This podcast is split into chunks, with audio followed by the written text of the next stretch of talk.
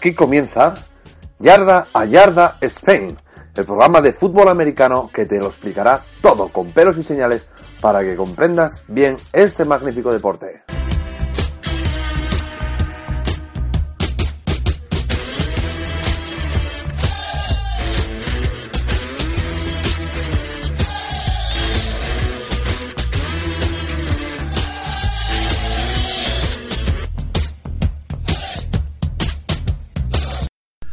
Buenos días, buenas tardes, buenas noches, buenas madrugadas. Hola, buenas sea la hora que sea la que estás escuchando este programa. Soy Fernando. Esto, como sabes, es NFL Yarda Yarda Spain. Y como siempre, os recordamos que podéis poneros en contacto con nosotros por Facebook, por Twitter, arroba Yarda Spain, por correo electrónico o mediante el blog. Recordar, ahí además tenéis todo el soporte visual y los vídeos y, y las cosas que vamos subiendo, que es yarda yarda Spain blogspot.com. Ha llegado el día en el que tenemos que hablar del tercer equipo en el campo, que es el equipo arbitral. Pese a lo que muchos podáis pensar, los equipos arbitrales son fundamentales para el desarrollo del juego, tanto en el fútbol americano, que es lo que nos ocupa en este podcast, como en baloncesto, en balonmano, en fútbol europeo, en waterpolo, tenis, badminton, cualquier deporte. En cualquier deporte, el equipo arbitral es, es fundamental para el desarrollo del juego. Muchos piensan que los árbitros están más para, para molestar o para estorbar o que, eh, que son muy malos, que sobran, ¿eh? o que benefician a unos o a otros y nada más lejos de la realidad. Hay, que reconocer que los hay malos, los hay peores, pero también los hay muy buenos, hay grandes profesionales capaces de dirigir un encuentro con verdadera maestría. Antes que nada, tenéis que comprender que un equipo eh, arbitral en principio son deportistas. Tal vez no son, por ejemplo, élites del atletismo, pero son élites, al fin y al cabo, del arbitraje. Sobre todo cuando estamos hablando de, árbitros NFL, son élite. Además de, una forma física, que se les supone o se les presupone, disponen de una gran formación reglamentaria del deporte que estén juzgando y amplios conocimientos de las reglas y sus interpretaciones, porque la regla a veces no se ejecuta como tal, sino que hay que interpretar una cierta, ciertos matices alrededor de la regla. Pues si saca ventaja o no saca ventaja, la posición en el campo eh, es la adecuada o no es la adecuada. Bueno, hay, hay muchas hay muchas hay muchos matices alrededor de las de las reglas y eso son las interpretaciones. Y hay veces que como nosotros no conocemos esas interpretaciones nos pueden parecer erróneas las decisiones que toma el árbitro. ¿por qué en una penetración a canasta claramente el jugador da tres pasos y no, no se pitan pues por lo mejor porque no saca ventaja a lo mejor es un contraataque y viene corriendo desde, desde la otra pista el solo y da tres pasos, ¿qué ventaja? Si la va a meter igual, no, no, no hay que pitar esos pasos, o no se debería, por ejemplo, ¿no? Yo fui árbitro de baloncesto, algo de esto sí, sí, sí que conozco, y, además nos lo decían, nos lo decían muy, muy, muy claro desde el principio. O sea, hay que dedicarle tiempo y esfuerzo, porque eh, nos teníamos que formar para hacer mucho mejor el deporte en el que estábamos participando. Los árbitros son jueces que han de tomar decisiones en décimas de segundo muy rápido y han de ser justificadas y tienen que estar apoyadas en un reglamento que obviamente tienen que conocer a la perfección. Y hay que estar concentrado durante todo el encuentro, no disponen de cambios, no tienen descansos, eh, como los jugadores, que puede haber un cambio en un momento dado de jugador y estoy cansado, sal tú, eh, en casi todos los deportes llega un momento que te pueden cambiar yo, en mi época de, árbitro de baloncesto, yo en un fin de semana podía fácil hacer cinco o seis partidos cada fin de semana, con el desgaste que eso conlleva, físico y mental. Y estamos hablando de que, bueno, lo mío eran relativamente categorías inferiores, aunque fuesen de adultos, no estamos hablando de élite del arbitraje, pero son cinco o seis partidos todas, todos los fines de semana. ¿eh? Dos por la mañana, dos por la tarde. Y, hay que comerlos, hay que hacerlos. Y tienes que llegar al último contraataque. Bueno, pues para llegar a la élite hay que hacer esto durante muchos años, con los cambios de reglamento que, que surjan por en medio, con las nuevas interpretaciones de las reglas que van surgiendo y en una formación continua. Además, en muchos deportes, eh, en la mayor parte de los deportes, los árbitros suelen desarrollar su propia actividad laboral. No es que sean profesionales en exclusiva del arbitraje, sino que son banqueros, farmacéuticos o mecánicos a lo largo de la semana hablando ya específicamente de, fútbol americano, lo primero que tenemos que saber es que los equipos arbitrales de la NFL son fijos. se conforman 17 equipos fijos al principio de la temporada y esos equipos arbitrales van juntos a cada partido. Además, también hay un grupo de, árbitros suplentes para las sustituciones en caso de, lesión, por ejemplo. ¿eh? Pero queremos decir que cada, cada, cada equipo arbitral son siempre los siete mismos árbitros. Cada equipo, como decimos, son siete, siete personas que ocupan las siguientes posiciones dentro del campo. Atentos, ¿eh? Vamos allá. El referee, o sea, el árbitro, el umpire, o sea, árbitro, el headman listman, el judge line, el back judge, el side judge and field judge. El, juez de, campo. Bueno, ahora vamos a verlos todos en detalle, vamos a traducirlo, vamos a, a verlo con tranquilidad, ¿vale? Además también está el árbitro de vídeo, que también hay una comisión en, Nueva York, como sabéis los que seguís los partidos de la NFL, y los asistentes de banda, que son los que llevan las cadenas, que en la NFL no se consideran parte del equipo arbitral, eh, pero dependen directamente de ellos. Por ejemplo, en España, yo sé que cuando estás en formación para ser árbitro, te ponen a llevar las cadenas. vas con viajes con el equipo arbitral, pero a llevar las cadenas hasta que aprendas lo que, cómo se hace de verdad, ¿vale? Bueno, a fin de diferenciarse, los árbitros eh, son los únicos que, equipos que, que visten a rayas. De hecho, se diferencian rápido porque van a rayas negras y blancas. De ahí su sobrenombre de cebras. Se identifican cada uno por un número que llevan en la espalda, cualquiera que sea. Puede ser el 0, el 1, el 327, pero tiene que estar aprobado por la NFL. yo solicito el número 15 y si me lo dan, me lo dan. Es para lo que para que lo entendamos sería como un número de licencia arbitral para que lo podamos entender. Es como si fuese el número de ficha.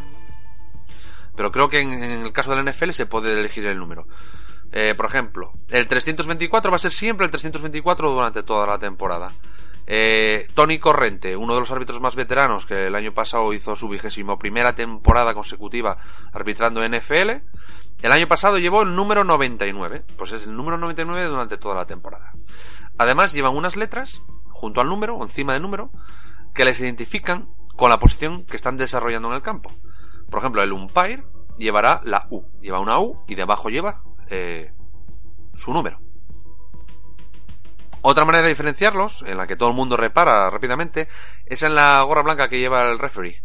El árbitro principal, el responsable del equipo, el capitán, por hablar en términos que nos entendamos, lleva una gorra blanca, el resto lleva una gorra negra. ¿De acuerdo? Para realizar su cometido, los árbitros, además de silbatos, eh, pues utilizan unas telas, unos pañuelos del tamaño de un pañuelo normal de tela, que es de color amarillo y suele tener un peso en el centro para evitar que se desplace con el viento cuando lo, cuando lo tiran. Con lo que señala si ha habido una infracción dentro del campo. Los árbitros normalmente llevan dos pañuelos de este tipo.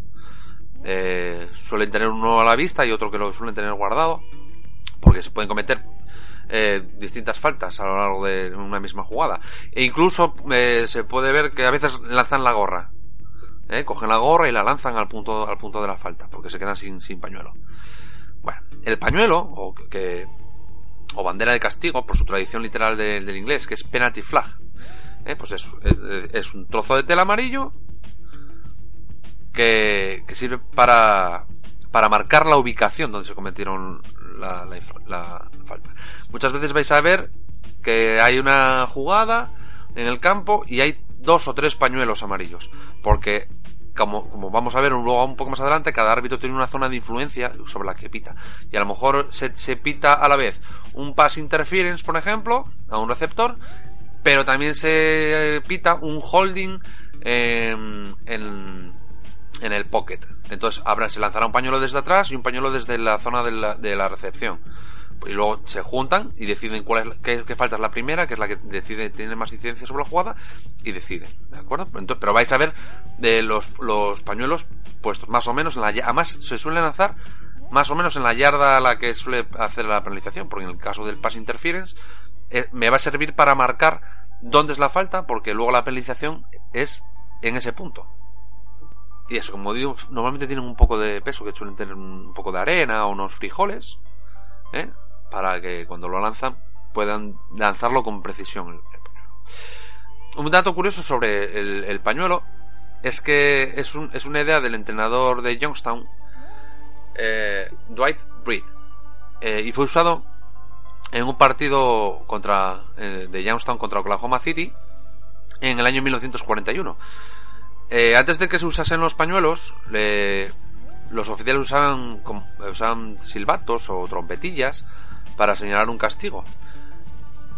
Pero estos indicadores ayudaron a, hacer las cosas más efectivas y ayudaron a la fluidez del juego y, y fue adoptado por la Asociación de Entrenadores del Fútbol Americano en 1948 como un método como un método efectivo.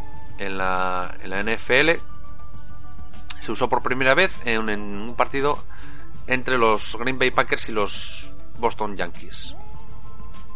A veces vais a ver que también eh, tiran cosas como por detrás una bolsita azul o un, un, punto como que parece como negro, como verde, que a veces, oye, ¿y eso que lanzaron ahí por detrás?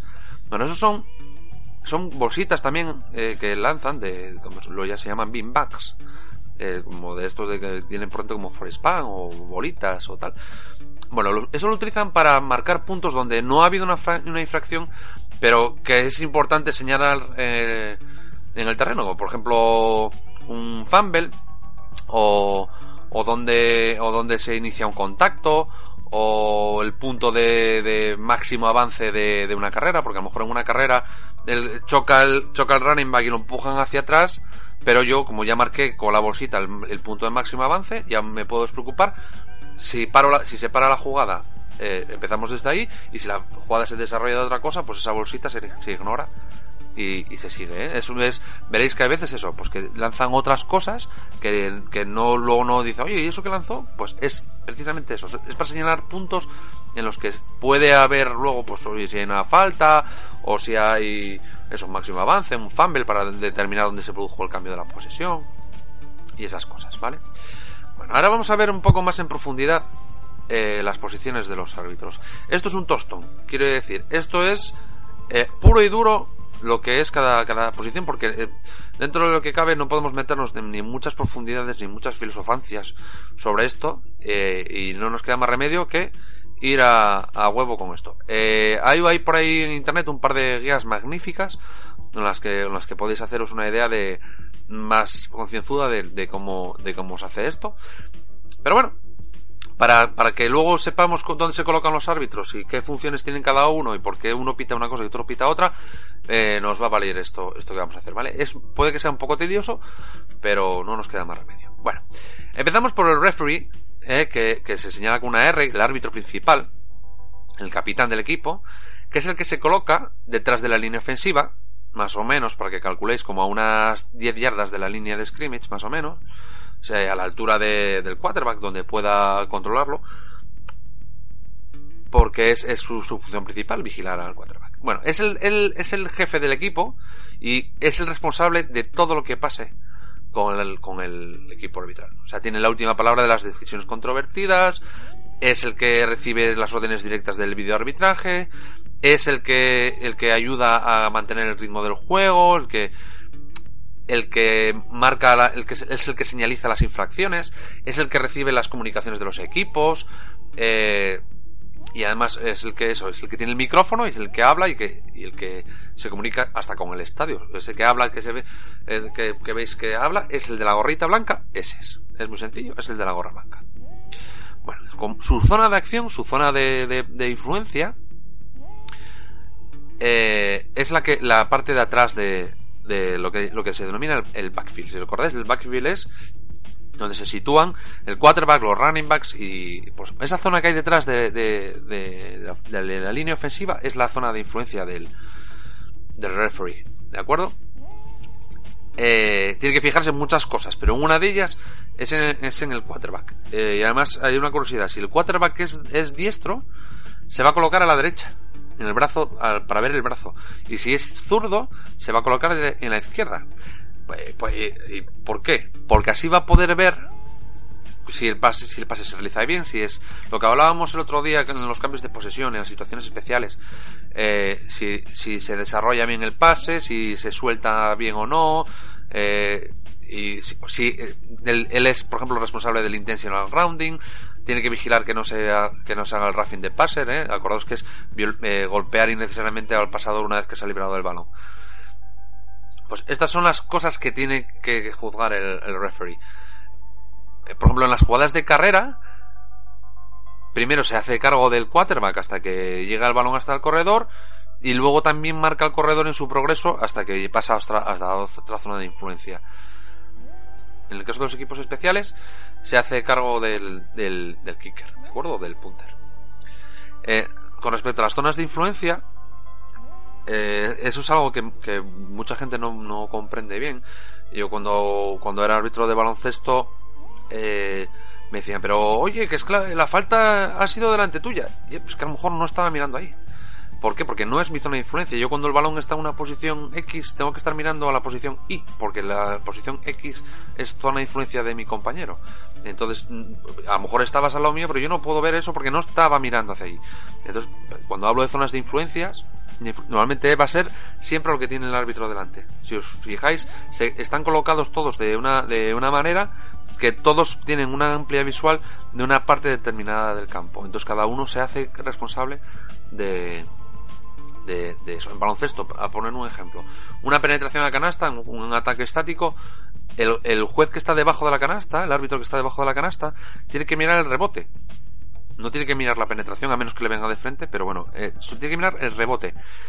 Y el, árbitro que está en la zona de exterior tiene que juzgar la penetración y luego el tiro y lo que pase por arriba.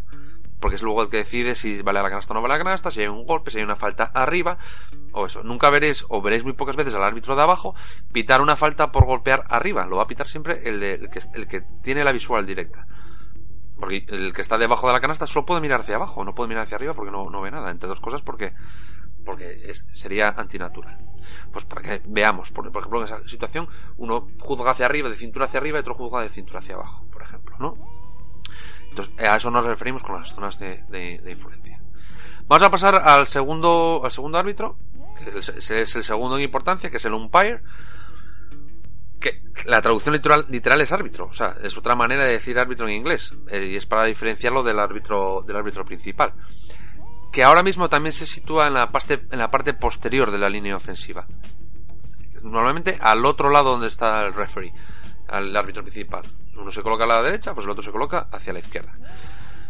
Eh, es el que cuenta el, número de jugadores de, que están atacando, pero para asegurarse de que no haya más es el que revisa que, eh, el equipamiento sea el correcto, que tengan bien las sombreras metidas dentro de la camiseta, que tengan abrochado el casco, que todo eso. Y es el que se fija más en la línea ofensiva. ¿eh? Es el que va a pitar los holdings y los y los bloqueos, eh, va a ser él. También es responsable de los de las salidas en falso de la, de la línea de ataque. Y en los equipos especiales se desplaza a la línea defensiva en los intentos de field goal. Eh, lo curioso de, esta posición es que se ha movido porque hasta el año 2010 el, umpire se colocaba detrás de los linebackers. Entonces era, era el único árbitro que estaba realmente dentro de, eh, los equipos, dentro del campo, porque los demás, cuando veáis el gráfico os vais a dar cuenta, eh, están todos como alrededor y no había nadie en el medio. El que estaba en el medio era era el Empire. Y todos los demás veían los jugadores de frente y él veía jugadores de frente y tenía jugadores a sus lados y, y, en la espalda, con lo cual tenía que leer muy bien las jugadas para colocarse bien en el campo para no llevarse un coscorrón. Porque claro, en caso de que no leyese bien la jugada, ¿eh? pues eh, te puedes encontrar con que te viene Marshall Lynch de frente y te, y te atropella. Entonces, bueno, eso no era deseable, lo han cambiado a la zona, a la zona de atrás. Ha habido protestas de, entrenadores, sobre todo, porque piensan que ahora no, no se juzga cierto tipo de jugadas como se juzgaban antes, sobre todo en la, zona de en la zona de los linebackers, pero es que es muy complicado. porque es que es muy peligroso ponerse ahí en medio. Y entonces ahora lo han desplazado hacia, hacia detrás. Si es verdad que en situaciones más apuradas, a, finales, finales de partido, eh, con, cuando ya el reloj empieza a pararse un poco más. Sí que se puede ver todavía en esa situación, en partidos que sean complicados, con, con marcador ajustado en los últimos dos minutos, al final del, del segundo y del, y del último cuarto, se le, se le puede ver en esa posición todavía de vez en cuando. ¿eh? Pero bueno, lo normal ahora ya es que esté, es que esté en, esa, en esa parte. Ahora vamos a empezar con lo, que lo sería menos obvio, que, que es, son todos los demás. El, el, tercero en importancia es el Head Linesman, que es el, el jefe de bandas, vamos a, a, decirlo así. El jefe de las, de las bandas es el árbitro principal de la banda. Este es el, el, último de la terna original de árbitros de la NFL. Al principio en la NFL solo había tres árbitros y los demás se fueron añadiendo después por, por necesidades propias del juego. Este es el que se sitúa en la banda principal. Eh, es el que, el que cuando estamos viendo la, un partido por la tele, el que vemos en la banda es este, el headlinesman. Siempre va, siempre se coloca en paralelo a la línea de scrimmage, es el que marca la zona neutral que está, está en la zona de script, en la scrimmage y se encarga de, de, también de la línea ofensiva es el que mueve la cadena o, decide sobre la cadena, el que, el que dice en qué punto empieza y en qué punto termina. Y es el que se fija en los, en los, en los fueras de, en los fueras de juego del ataque y en los encroachment, que también, como vimos, era también un fuera de juego con contacto físico. ¿Vale?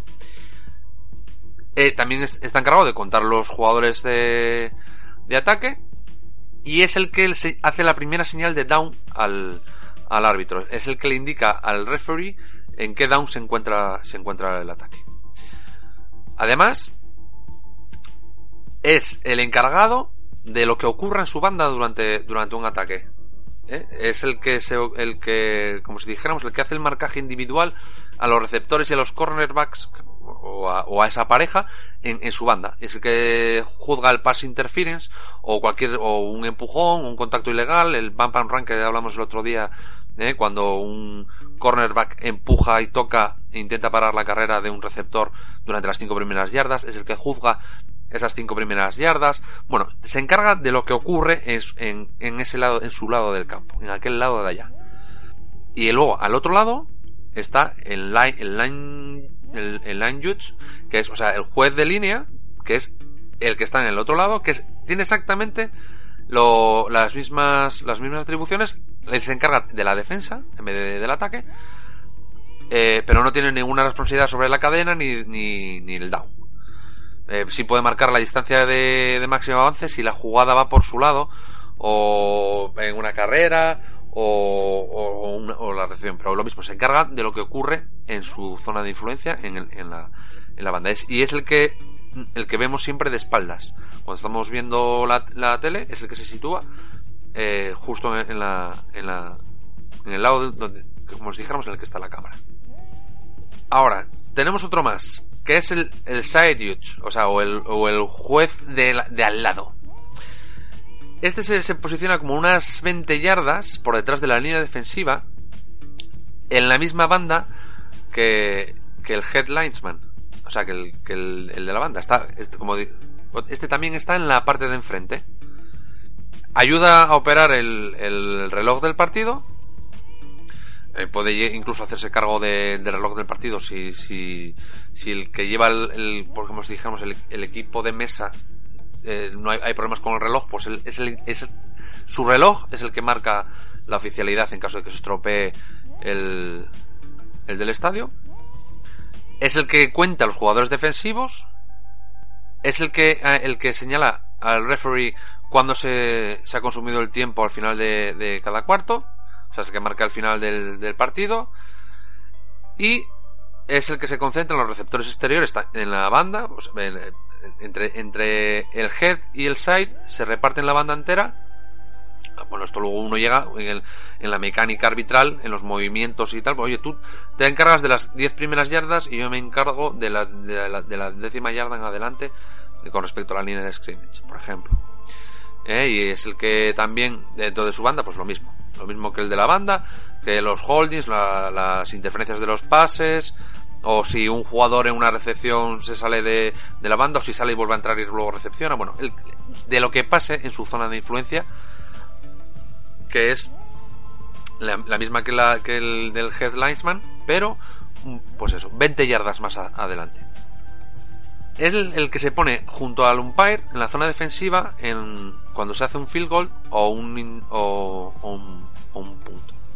Y es el que eh, vigila las infracciones en la línea de scrimmage durante las jugadas en las que están los equipos especiales en, en juego.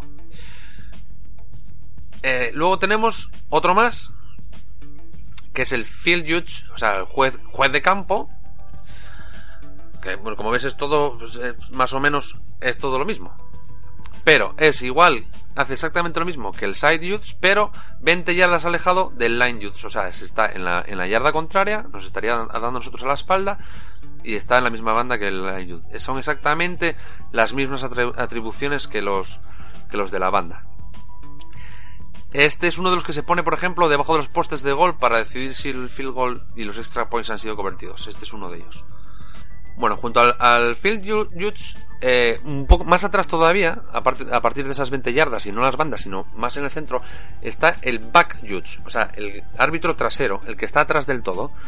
Y este, eh, la responsabilidad principal que tiene son los pases profundos eh, y, la zona de los safeties y, pases de, larga trayectoria o, con carreras que van hacia el final y pues eso, por ejemplo, que si estás en la, zona final, si atraviesa o no atraviesa la línea de, de gol en, los touchdowns, va, a ser, si os fijáis en una jugada, el que esté dentro de la zona de anotación, casi encima de la jugada. Ese es el back judge.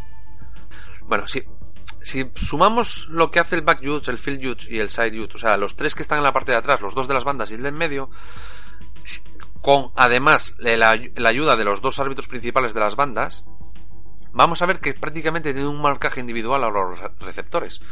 Si, si se encarga cada uno de un wide receiver, otro se encarga del, tight end, tenemos prácticamente un marcaje individual. Van a, a, fijarse mucho en ese tipo de, de, de recepciones. Eh, Además, tenemos que tener en cuenta que cada, cada equipo arbitral, eh, como están conformados desde el principio de la temporada, cada uno tiene su propia mecánica y sus propios mecanismos internos a la hora de, hacer ciertos tipos de jugada, desplazarse en el campo, o si, sabe, por ejemplo, el back judge, si el balón él está mirando la jugada de frente. Si el balón va hacia, su derecha, él se va a tener que desplazar hacia la derecha para ayudar a, al árbitro que, que, está ahí, que en este caso sería sería el field judge, el que está por la zona, por la zona de atrás. Y entonces se van desplazando eh, en, función de, de cómo se vaya desarrollando la jugada y se apoyan unos a otros. Eh, por ejemplo, en las jugadas terrestres, el back judge lo único que tiene que hacer es mirar los bloqueos que se producen en las jugadas de, de, largas distancias, cuando están corriendo con, en la mano en, en, campo abierto, él tiene que mirar los bloqueos que hay alrededor del jugador. Él no se va a fijar en el jugador que acarrea el balón. Se va a fijar en los jugadores que hay por fuera, bloqueando, empujando, corriendo al lado, agarrando. y es ahí donde tiene que decidir eh, si hay eh, falta o no. ¿Os acordáis lo que os decía que un árbitro puede, puede estar pasando el juego al lado de él en baloncesto y no ver una falta? ¿Por qué? Porque está mirando en otro sitio. Entonces, este árbitro no va a estar mirando el balón, va a estar mirando a lo que hay alrededor del balón porque es la, función de ese tipo de, carreras. Mientras que, pongamos que es por la banda derecha, ¿no? Mientras que los dos que están en, la, en, la, en esa banda, que son el, el field judge y el line judge, eh, van a ir corriendo alrededor de la jugada y uno se va a ir fijando en la parte de atrás y otro se va a ir fijando en la parte de adelante. El que el, el field judge es el que se, es que se fija en el jugador y el, y el line se va a fijar en los bloqueos que se produzcan por detrás pues, eh, pues el, el back el back se tiene que fijar en los que pasa al lado o por delante o ¿eh? de acuerdo eh, igual busco una jugada para que mm, donde se vean bien los árbitros en una de estas de, carrera para que veáis cómo se desplazan los árbitros para que os fijéis en los árbitros ¿eh? una vez que uno sabe todo esto se fija en muchas más cosas a, lo, a lo largo del juego por ejemplo eh, otra, otra función que tiene el back es el que se encarga del, del crono de, de, del balón en juego, o sea, del, del play clock. Es el que lleva, como si dijéramos en, baloncesto, el de la posición de. Del, de la posición de 24, pues aquí lo mismo. O sea, es el que lleva los 25 o 40 segundos, es el que lleva él, es el que lleva él el, el, ese conteo y es el que controla ese reloj. Y si el ataque no inicia la acción antes de que se consuma el tiempo, pues hace sonar el silbato y lanza el pañuelo. Porque es delay of game y son 5 yardas de penalización. En este caso, se para, se para el juego. Él es el, también el, que lleva el, crono, fundamentalmente, ¿eh? junto con, con, el otro, con, con el otro árbitro. Y en caso de que haya, en caso de que haya discordancias entre, entre, entre el side huge y el back, y el back, el reloj del back es el que, es el que manda. ¿De acuerdo? En caso de que no haya reloj oficial, entre los dos tienen que decidir tal, pero en caso de discrepancia es el, el del back el de, el que, el que prevalece. Bueno, también hay un árbitro de vídeo que desde que se implantó el sistema de, arbitraje por vídeo, que fue en la temporada del, de 1999, eh, suele haber un árbitro en cabina en, el estadio que es el que se comunica directamente con el, con el árbitro principal. Además, este año hay, una hay modificaciones, hay más jugadas revisables. Con lo cual, siempre se van a necesitar apoyos. También hay un centro en Nueva York que cuando se piden los challenge, que son los pañuelos rojos estos que lanzan los entrenadores, para solicitar una revisión de una jugada. Eh, eso se, hace desde, el centro de, Nueva York. Y se comunican con este árbitro que se comunica con el referee.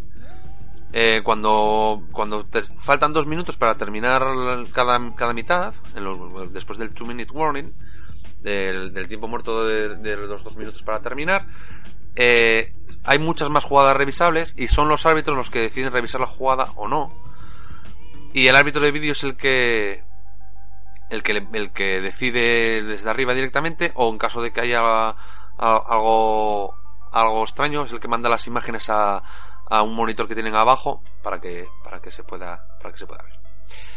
Eh, pero bueno la decisión final sobre si la jugada se mantiene o se cambia la tiene única y exclusivamente el referee. O sea el de arriba puede decir misa pero el, el que decide es el, es el de abajo vale como os decía, solamente había tres árbitros en un principio y la aparición de los demás árbitros eh, fue la respuesta a los cambios de los sistemas de juego. Porque al principio era mucha carrera, mucha carrera y mucho, muchos enganchones. Y a medida que se fue facilitando el juego de, de pase, eh, fue necesario añadir más, más árbitros. En, eh, por ejemplo, en el 47 apareció el back judge, el de la parte de atrás de la, de la defensa,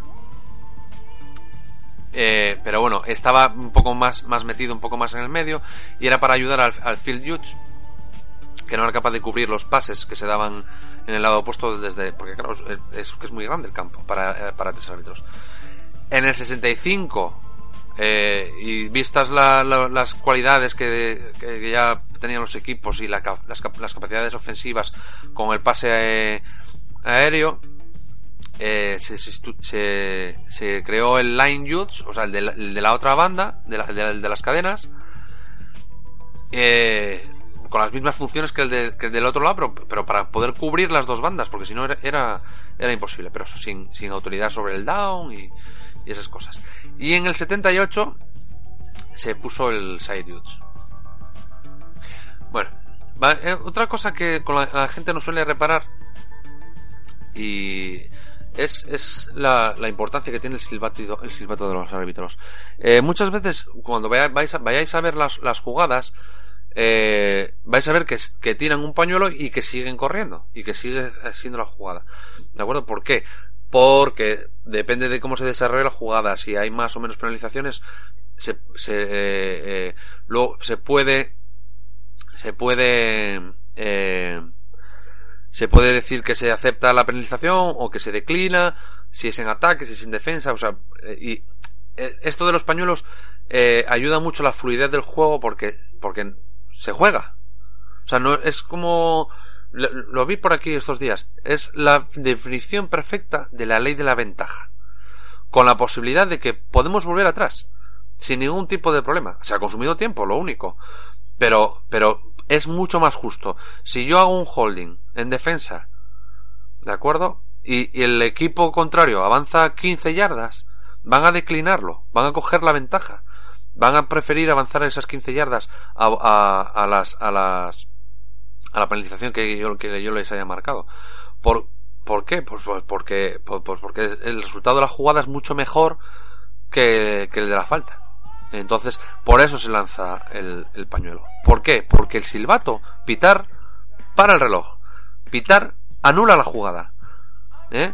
Eh, pitar te impide retornar un fumble para, touchdown. Eh, en una jugada en la que haya un fumble, eh, hace un par de semanas que lo, hablábamos de un partido de los Pittsburgh Steelers, de un balón recuperado, de que si llegan a dejar la jugada a seguir, hubiese sido touchdown. Pero como hubo un pitido, se tuvo que parar la jugada. Se juzgó la jugada y al final se, decidió eh, que era balón para Pittsburgh. Pero es que era balón recuperado para Pittsburgh, pero es que podían haber retornado para, para touchdown. Pues ese pitido anuló el posible touchdown de, de Pittsburgh. Y es con lo que los árbitros han de tener mucho cuidado, porque eh, terminas con una jugada que está en, que está en desarrollo. Entonces, eh, el árbitro eh, tiene que tener mucho cuidado con, cuando, cuando pita. Y, y al contrario, ¿qué pasa? Muchas veces en jugadas como estas, lo que hacen es hacer una señal, esta que decíamos de los Pittsburgh Steelers, pues eh, hacen, hace la señal de, de silbato inadvertido, el árbitro principal, se disculpa de los equipos, se disculpa del público, lo, lo, avisa por, por el micrófono, silbato inadvertido o un pitido inadecuado en ese momento, ¿de acuerdo? Que no tenía que ser, y entonces la acción se reanuda como si el jugador que tenía el balón hubiese sido placado en el momento del silbato. Y además, esta es una jugada no, no revisable mediante challenge. O sea, no, porque no tiene, no tiene solución. Entonces, eh, con el silbato muchas veces hay que tener eh, cuidado. Bueno, vamos a ir viendo ahora un poco las principales acciones eh, que, que, juzgan los árbitros y algunas de sus señalizaciones. Muchos lo habéis pedido. vamos a ir, vamos a hablar sobre, ahora sobre las, las principales y cómo se señalan y luego ya vamos a ver si me da tiempo a hacer, hacer unas cuantas más que no sean tan habituales o que se vean un poco menos. A lo largo que vaya pasando la temporada seguramente vayamos viendo, viendo más cosas. Vamos a empezar por el holding, que bueno, es posiblemente la falta que más veces vamos a ver, ¿eh? que es cuando un jugador de ataque agarra o bloquea de una manera inadecuada a un defensor o cuando un defensor al revés sujeta a un jugador que no tiene el balón. Porque si tiene el balón sí se lo puede sujetar, pero si no tiene el balón, no. A un jugador de ataque. Eh, se puede empujar, se puede eh, obstaculizar, poner el hombro, eh, ponerte en el medio, bloquear, pero no puedes, no puedes agarrar. O sea, no puedes cerrar las manos sobre los brazos o sobre las sobre las protecciones, no puedes ponerle el brazo alrededor del cuello, eso es un holding. Eso tiene 10 yardas de penalización si es ofensivo y 5 yardas si es eh, si es defensivo. Eh, ¿Cómo se señala? Pues todo el mundo lo sabe, es agarrándose la muñeca, ¿eh? un puño cerrado, agarras la muñeca y haces así un poco hacia, abajo. Intentaré buscar unos dibujos a ver si los encuentro por algún sitio, a lo mejor de algún manual de arbitraje que encuentre de, de, de fútbol americano, pero es puño cerrado, agarrándose la muñeca hacia, con la mano izquierda hacia, hacia abajo. La siguiente, el false, el false start, el salida, salida en falso, eh, que es cuando un jugador ofensivo se mueve sobrepasando la línea de scrimmage antes del comienzo de la jugada, antes de que se realice el snap. ¿Eh? Eh, estos son 5 yardas de penalización y esto es con las manos a, con las manos abiertas y estiradas hacer un movimiento eh, como el de similar al de los pasos de baloncesto, moviendo las manos hacia adelante y hacia, hacia atrás en, un círculo. ¿eh? Eso es false start. Mover, hacer círculos con las dos manos, una alrededor de la, de la otra, con las manos estiradas. La siguiente, el fuera de juego, el offside, que es cuando un jugador defensivo invade la zona de neutral, ¿eh? que recordamos la clave que viene definida por el, por el tamaño del balón alrededor de la línea de scrimmage, justo en el momento antes de comenzar la jugada, antes de que se produzca el snap. Si el jugador logra retroceder a su posición inicial antes de que empiece el snap, o sea, si, no atraviesa completamente la línea de ataque, sino que hace el amago slit y vuelve a, colocarse, no se considera falta, ¿vale? Pero en el caso de que, de que avance, casi siempre vais a ver que saltan y, atraviesan, pues sería falta. Son 5 yardas de penalización y se señala eh, colocando las manos en la cadera. ¿Eh? Agarrándose con poniendo las dos manos en la, en la cadera, una a cada lado bueno, la siguiente es el encroachment, que es cuando un jugador comete cualquiera de las dos faltas anteriores, o sea, un false start o un offside, eh, si es de defensa o si es de ataque, pero que hay contacto físico con el contrario. Entonces se señala encroachment. Se indica igual que el offside, con las dos manos a, los lados de la, de la, cadera, y son 5 yardas de penalización, sea de ataque o sea de defensa. Luego están las faltas personales, que como vimos el otro día, eh, son, son tres las principales y que es eh, primero y 10 automático eh, para el equipo para el equipo de ataque que son eh, roughing de passer que es cuando se derriba el quarterback después de que se haya desprendido del, del balón de acuerdo que se señala eh, con, un puño en, alto y golpeando eh, golpeando con la, con la otra mano. O sea, ponemos, levantamos el puño el puño derecho por encima de la cabeza y golpeamos con la mano izquierda, por ejemplo, ¿no? Eso es roughing, roughing de passer. La siguiente es el face mask, que es, eh, bueno, agarrar de la máscara a, un jugador que se hace eh, haciendo el gesto de agarrar la máscara delante de, la cara con el puño cerrado y tirando hacia, hacia debajo, delante de la cara y hacia abajo. ¿Vale? O eh, rudeza innecesaria, unnecessary roughness, que se señala igual que, que, el roughing de passer, ¿eh? que es eh, golpeándose, la, golpeándose el brazo por encima, por encima de la, de la cabeza.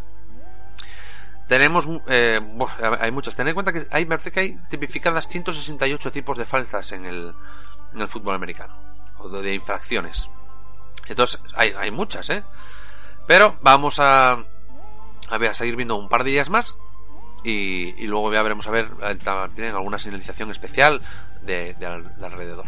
El pass interference, ¿eh? que recordemos que es cuando un defensa obstaculiza mediante contacto físico a un receptor en el momento de recibir el pase impide que, reciba que se haga con el control del balón que el balón se pone en juego desde el punto de la falta. Aquí tiraríamos el, el saquito ese azul para decir dónde fue la falta vale también puede eh, hacerlo un receptor esta esta, esta falta. Es exactamente igual.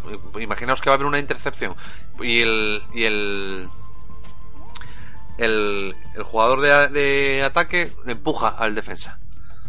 Eh, pues son 10 yardas en, contras y se mantiene se mantiene el mismo el mismo down y esto es se, se hace con las con las palmas mirando hacia el frente y haciendo el gesto como de empujar vale ese es el pass interference el pass interference el siguiente que tenemos es el intentional grounding ¿eh?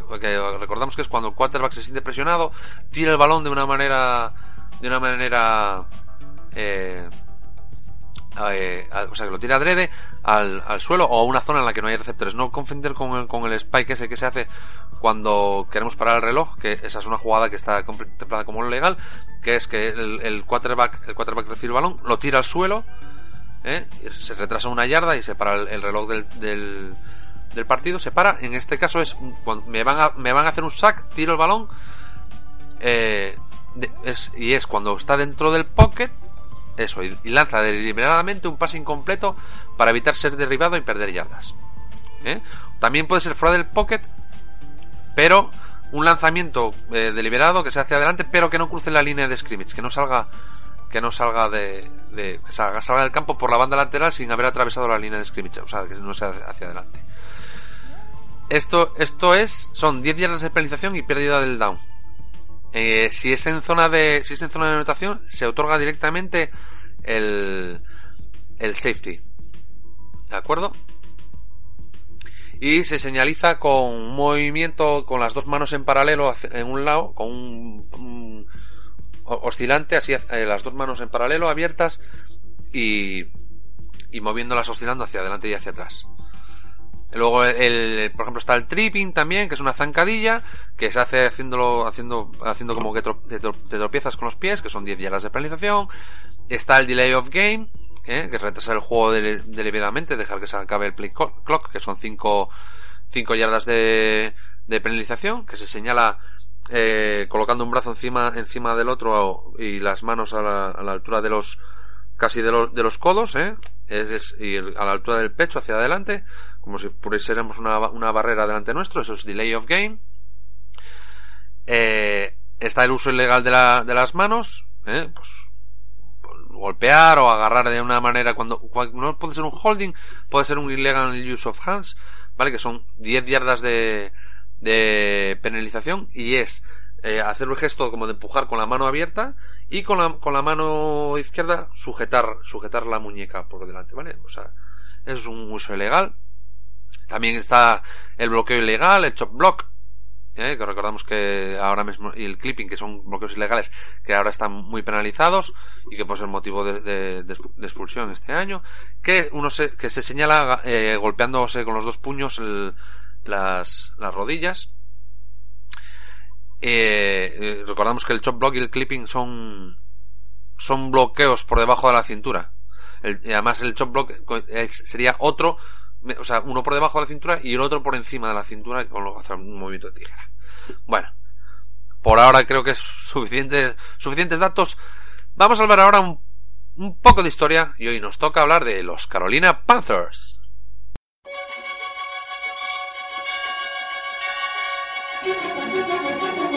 Historia del fútbol americano.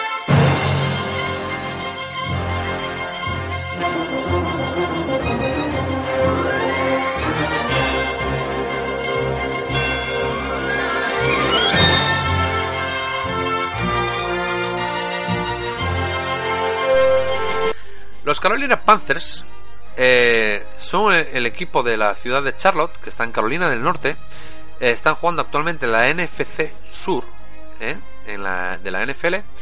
Y su estadio es el Bank of America, que como decimos está en Charlotte.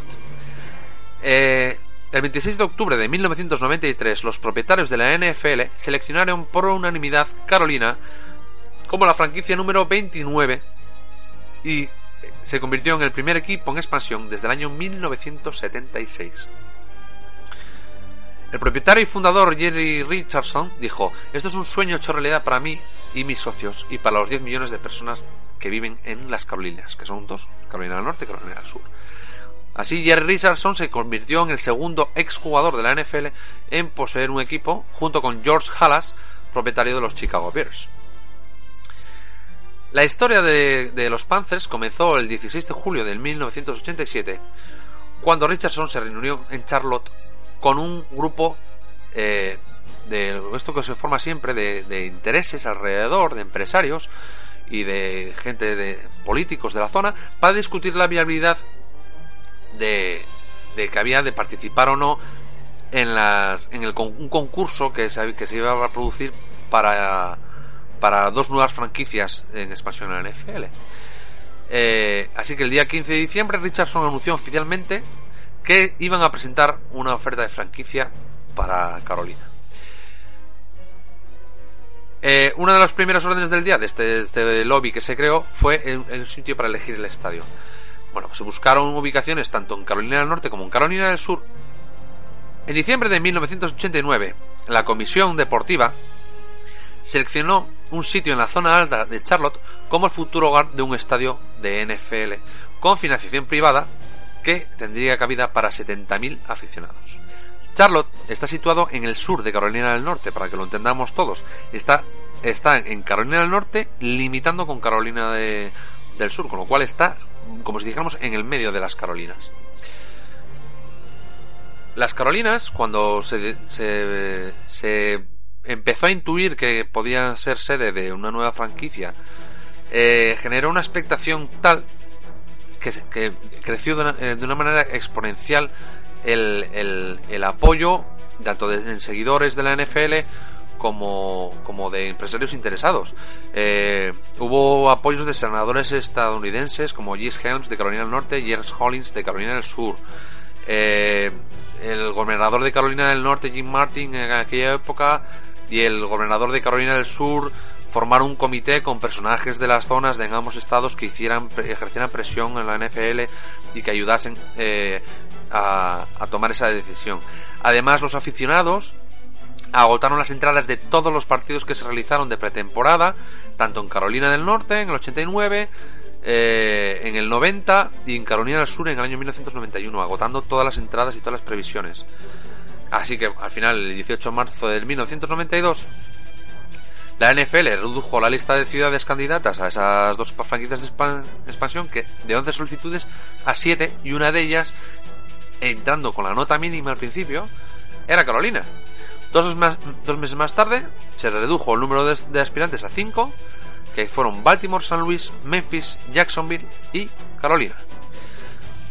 Sin embargo, el 20 de octubre del 92, los propietarios de la NFL decidieron retrasar el voto de expansión hasta el otoño del 93 porque tenían un conflicto laboral eh, que existente entre la liga y los jugadores. Hasta que no se firmó el convenio en enero del 93, eh, no, se pudo no se pudo decidir nada. Al final, en el, verano del 93, eh, se inauguró el, nuevo estadio en Carolina con capacidad para 72.300 espectadores, ¿eh? todos de, con asientos de, de, asientos y con palcos de lujo y la de bueno, un, un estadio muy moderno para la, para la época y en un mes agotaron 15.000 plazas y vendieron los 104 palcos de lujo que tenían, que tenían reservados. Al final de octubre de 1993, los propietarios de la NFL seleccionaron por unanimidad a Carolina con la franquicia número 29 a los Carolina Panthers que como todos saben juegan de azul y blanco, azul oscuro y blanco, a veces es un azul un poco clarito. Desde entonces han llegado a la Super Bowl en dos ocasiones en el año 2004 que perdieron frente a los New England Patriots por 32-29 y a la edición número 50, esta última en el año 2016, que también perdieron frente a los Broncos de Denver por 10 a 24. Y hasta aquí la historia de hoy.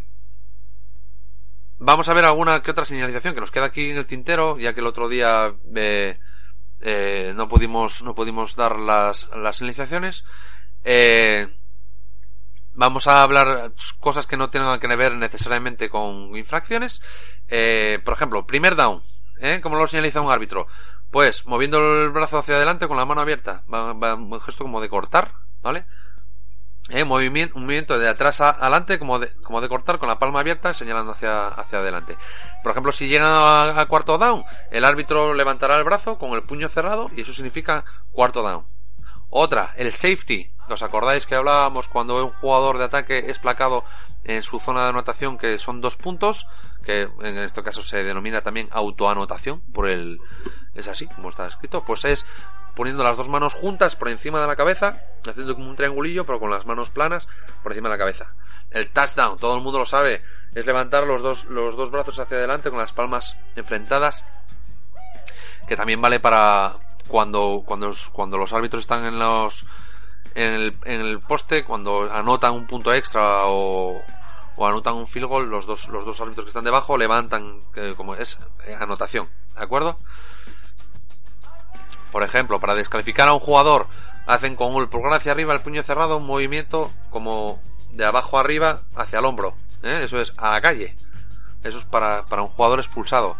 Pase incompleto o jugada, jugada jugada anulada o opción o que no la, anotación, no es correcta, no vale el touchdown porque porque ha pisado fuera de la línea, lo que sea, es hacer un gesto con las manos como diciendo no, eh, de, salen salen cruzando las manos delante, salen de los lados hacia adelante cruzando. A ver, escuchándolo es un poco complicado porque hay que describir los gestos, pero es es así. Eh, vamos a ver si me queda alguna más por aquí. Ah, bueno, cuando hacen un, cuando un balón sale tocado por un defensa o por un jugador en un pase adelantado, eh, darse un golpecito en las puntas de los dedos con la, con la otra mano es como señalar que es un pase desviado.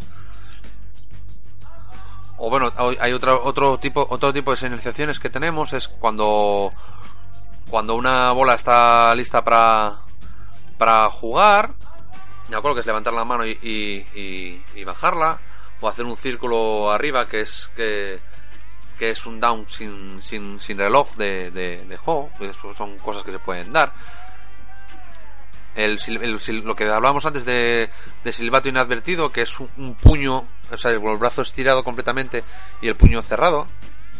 El fin de, de un periodo, un fin de un cuarto, que es levantar el balón por encima de la, de la cabeza. Y bueno, como veis, pues hay un montón de, de y hay un montón de, de cosas que, como os decíamos, como hay 160, 168, pues es un poco complicado a veces seguir, seguirlas todas. Hasta aquí vamos a dejar el programa de hoy. Eh, vamos a tener novedades a lo largo de toda la temporada. Eh, así que en el caso de que vayan surgiendo dudas, las vamos a ir resolviendo. Cuando empiecen los partidos, que ya queda menos, solo quedan 100 días para que empiece la temporada, eh, podremos, podremos ir resolviendo dudas con jugadas que se vayan, que se vayan, que se vayan produciendo. Y bueno, de aquí, de aquí a allá yo creo que todos podremos entender un poco mejor este deporte y saber qué es lo que está pasando en el terreno de juego. ¿Vale? Os recuerdo que os podéis poner contacto por Facebook, por Twitter, eh, por correo electrónico, os, os leemos a todos, vemos los comentarios, os agradecemos muchísimo todos los, todos los comentarios de apoyo, tanto en el, en, en el propio podcast en iBox como en iTunes, como en Twitter eh, seguir ahí. Trabajaremos más duro para, para ofreceros mejores contenidos. Y nada, disfrutar que ya queda menos el veranito y está ahí el kickoff. Venga, hasta luego.